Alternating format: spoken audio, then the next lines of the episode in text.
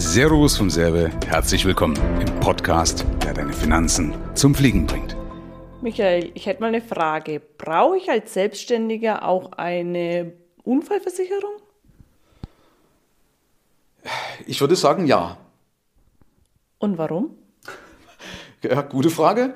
Äh, also hoffentlich nicht warum, weil hoffentlich dass nichts passiert, ja. Aber der Punkt ist ja immer, äh, es bringt ja nichts, wenn ich jetzt mir eine finanzielle Freiheit schaffe, also irgendwas aufbaue, Vermögen aufbaue, aber auf der anderen Seite riskiere, dass es mir wieder eingerissen wird, zum Beispiel durch einen Unfall.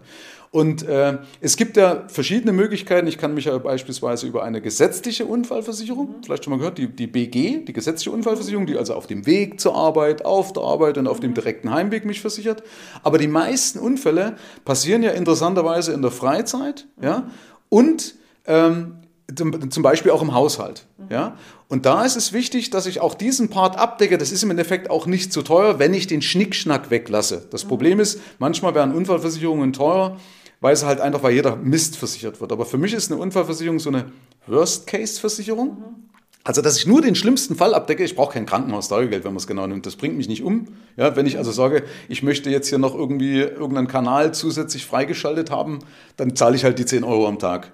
Okay. Daran wäre ich nicht zerbrechen, sondern ich werde daran zerbrechen, wenn meinetwegen ich durch einen Unfall plötzlich gezwungen bin, Umbaumaßnahmen vorzunehmen oder Ausfalle. Ja? Also wenn ich sage, ich muss mein Auto umbauen, weil ich jetzt das auf behindertengerecht umbauen muss. Ich mhm. brauche einen Treppenlift, ich brauche einen Badewannenlifter, ich muss meine Eingänge verbreitern. Ja? verbreitern.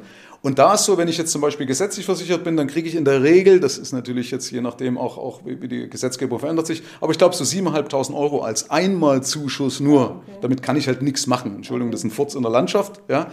Und deswegen äh, bin ich schon davon überzeugt, man sollte als Selbstständiger auch eine vernünftige Unfallversicherung haben, die äh, natürlich abhängig von meinem Einkommen ist. Also dadurch, mein Einkommen repräsentiert ja meinen Lebensstandard. Ja, also ist mein Einkommen höher, habe ich einen höheren Lebensstandard. Und wenn ich natürlich auch ein höheres Einkommen habe, dann sollte auch meine, Leben, äh, meine Unfallversicherung, Entschuldigung, sich bemessen, bemessen an meinem Einkommen, damit dann danach auch der Lebensstandard geschützt ist. Ja?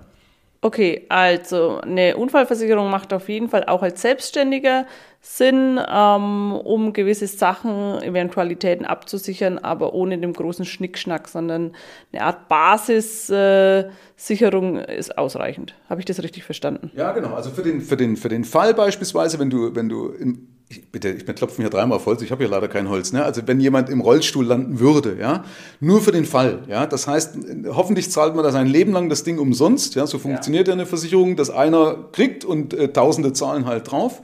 Aber äh, weißt du, wenn du zum Beispiel in so einer Situation drin bist, musst du überlegen, wie, wie löst es denn sonst? einmal kurz mit dem Sargdeckel klappern, das muss man mal machen, hypothetisch und sagen, was wäre denn? Ich falle morgen von der Leiter, bin querschnittsgelähmt, was passiert mit meinem Laden? Wenn ich das Problem nicht habe, dass ich dann in kein Loch falle, dann brauche ich auch keine Unfallversicherung. Okay. Super, vielen Dank, habe ich verstanden. Bitte.